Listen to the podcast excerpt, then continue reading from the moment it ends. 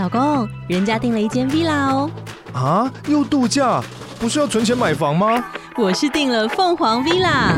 哇，竟然有千平花园，十五项休闲公社，回家就像度假哎！而且花园比房子还要大呢，还有我最爱的游泳池，耶！龙大营建 villa 生活，十年防水保固，二至三房，零七三九八五五五五，凤凰 villa。无声电影时期，除了电影本身之外，最吸睛的绝对就是负责解说电影的辩士了。辩士是一种专门替默片或者外国电影进行说明跟配音的职业。台湾的辩士文化源自于日本。一九三零年，辩士在台湾迎来黄金时期。然而，随着有声电影出现后，这个职业在历史的洪流之中也逐渐没落了。Hello，大家好，欢迎收听周报时光机，我是主持人派翠克。这礼拜声音听起来比较虚弱，毕竟小弟目前还在确诊中啦。虽然确诊，我还是维持更新啊，毕竟这个在 Instagram 投票的时候，有人说确诊不能当做停更的理由，那些说不行的，你最好这一集记得给我听起来哈。况且这集还有送东西，诶，至于送什么，等一下晚点再跟大家说。为什么会确诊？我想大概就是因为上周末跑去那个人超多的大稻城烟火吧。人多到完全没有办法维持那个社交距离，不要说社交距离了，我觉得连戴口罩都会觉得有点缺氧哦。可能就在我脱口罩大口呼吸的时候，不小心让病毒趁虚而入了。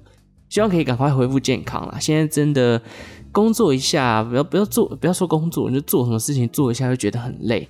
莫非这就是所谓的长新冠症状吗？前一段时间很红的电影就是阿汤哥的《捍卫战士独行侠》，大家有到电影院去看吗？应该有不少人已经二刷、三刷甚至四刷了。派崔克我自己就看了两次，一次是在一般的电影院，另外一次是在 4DX 的版本。4DX 的话，《捍卫战士》真的是我的初体验，在观影的过程当中，那个爽度真的是爆表，不管是灯光效果啊，还是影厅里面营造出来的风跟晃来晃去的座椅哦。那个我真的是至今还会觉得好怀念哦，因为看电影从来没有那么爽过。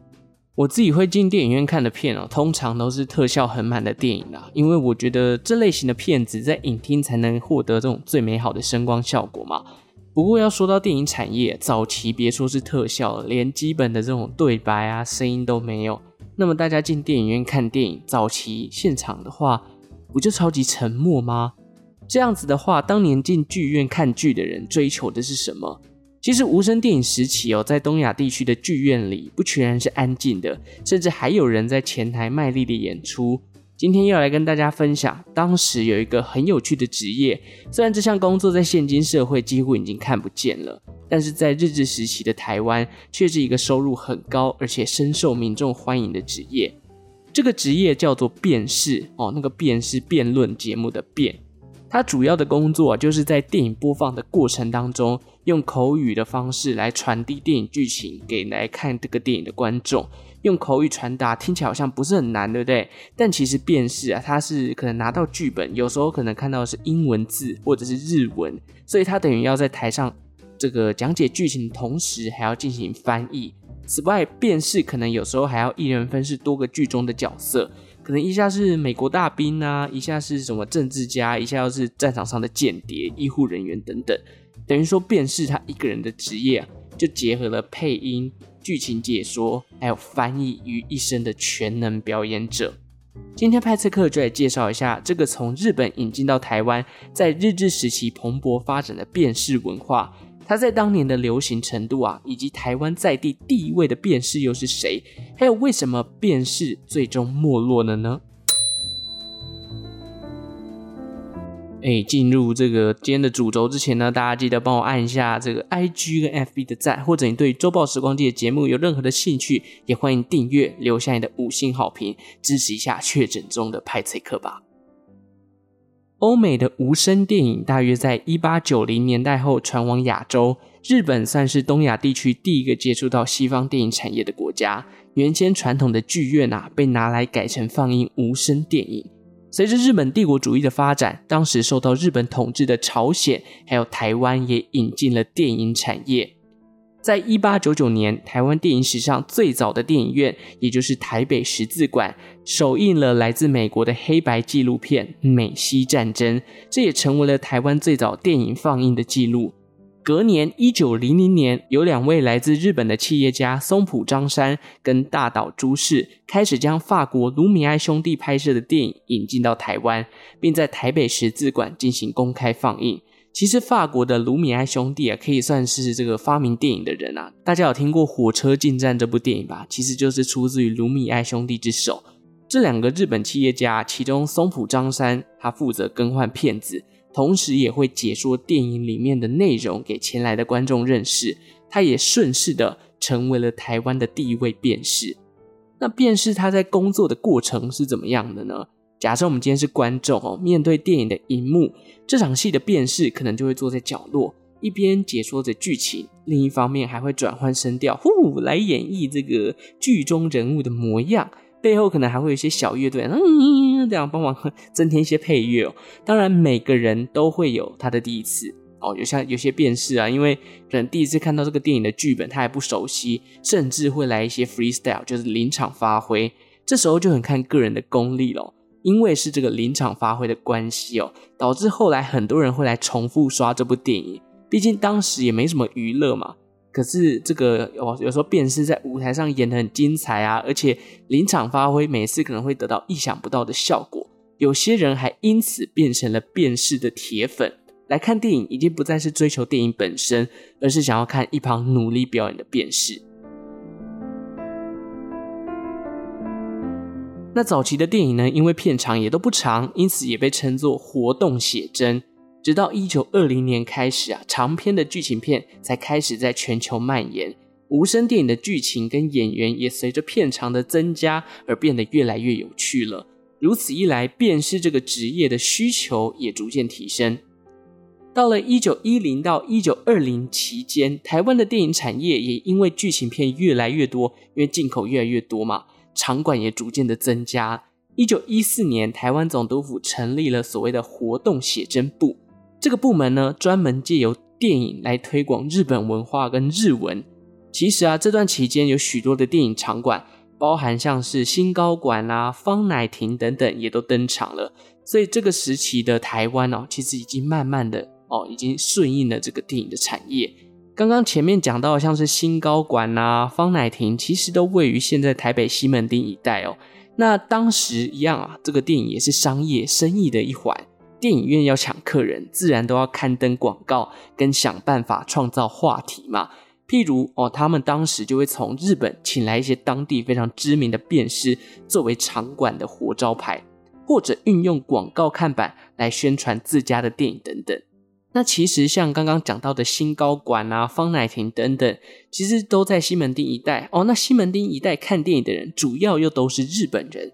那台湾人呢？台湾人主要看电影都集中在这个大稻城这边。那大稻城这边就有第三世界馆、永乐馆等电影的放映场所。既然也是以台湾人为主哦，辩士的风格就跟西门町那边有所不同。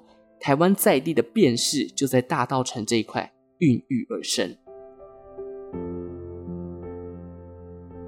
一九二零年代开始，当时在台湾，你要成为一位辩士是需要经过考试的。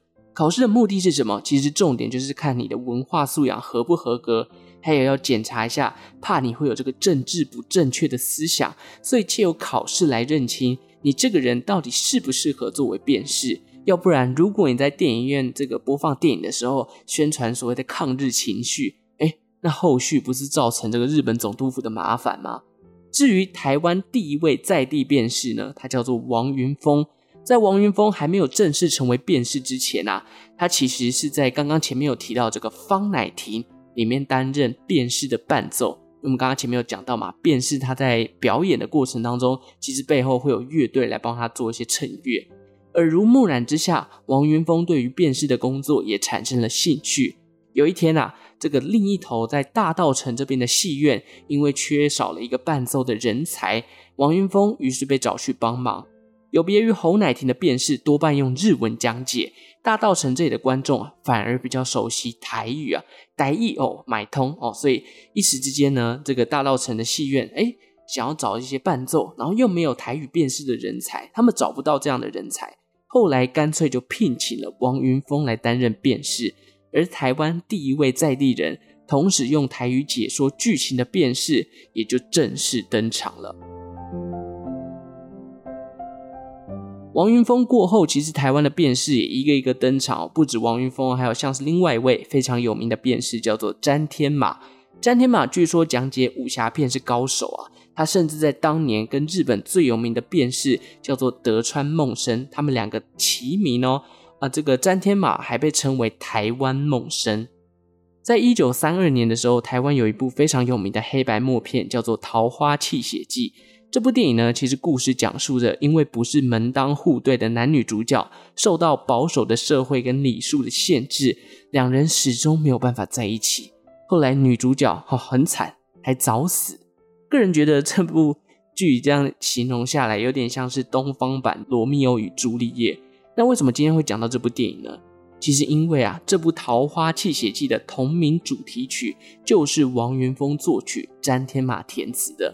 哎，两大台湾招牌的辨识合作，也让这首歌呢被视为是台湾第一首台语流行歌曲。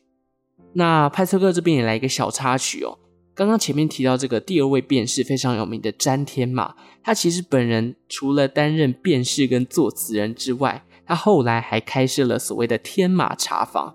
哎，这个天马茶坊不知道大家有没有一点印象哦？如果大家历史课本的内容还有一点这个记忆的话。正是当初二二八事件茶气私烟的爆发地，不过后来这个天马茶坊好像已经拆除了，现在已经改建成为大楼了。在天马茶坊好像是在呃大同区南京西路附近哦，当地还有一块纪念碑，纪念着二二八事件的爆发点。为什么会这么清楚呢？因为有一天啊，我到那附近去闲晃，就看到了那个石碑哦，这个纪念碑放在那边，原来它的斜后方。就是刚刚前面提到的这个天马茶坊。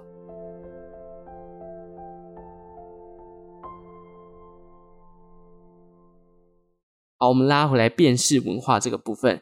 其实当时除了在戏院看电影之外，由于电影也兼具文化传递跟娱乐的性质，日治时期最有名的文化政治团体是什么？台湾文化协会嘛，他们也成立了一个跟电影有关的。这个巡回播放的队伍叫做美台团。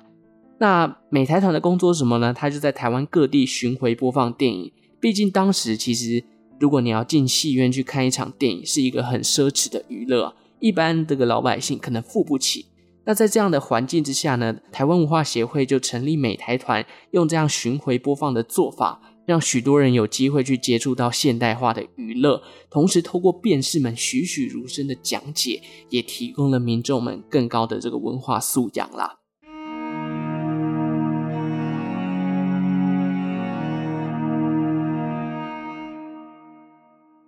到了一九三零年代哦，电影娱乐事业其实已经非常蓬勃发展了，加上这个台湾的社会经济啊，也逐渐的稳定发展。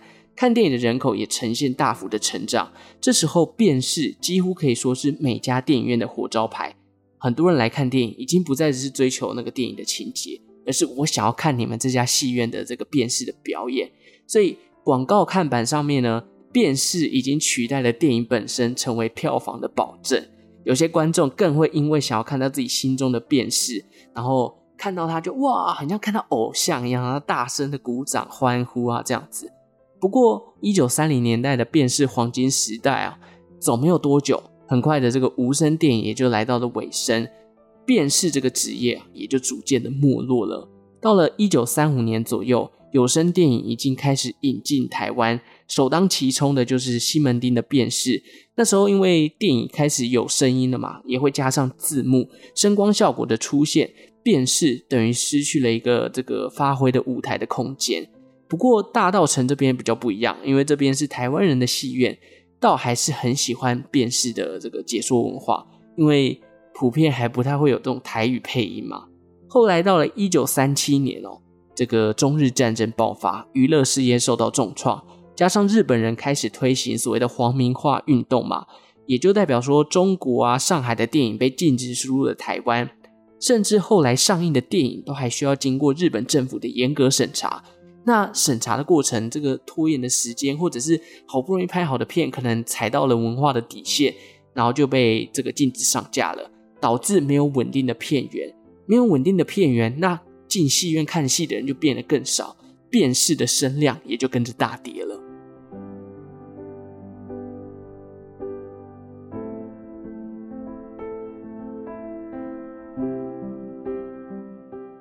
后来日本人战败，国民政府来台，基于一些不会说中文的台湾人，一开始呢，其实还是有少数这种专门做台语辨识的人会出来帮忙翻译中文的片子，透过用台语的方式来呈现。但是到了一九五九年之后，国民政府因为颁布了说国语运动，直接禁止了辨识进入影厅。辨识这个职业呢，等于从主要的场所流落到了街头，最终不复存在。一个职业的终结哦，其实也象征着一个时代的结束了，就好像从无声电影进入到有声电影一样。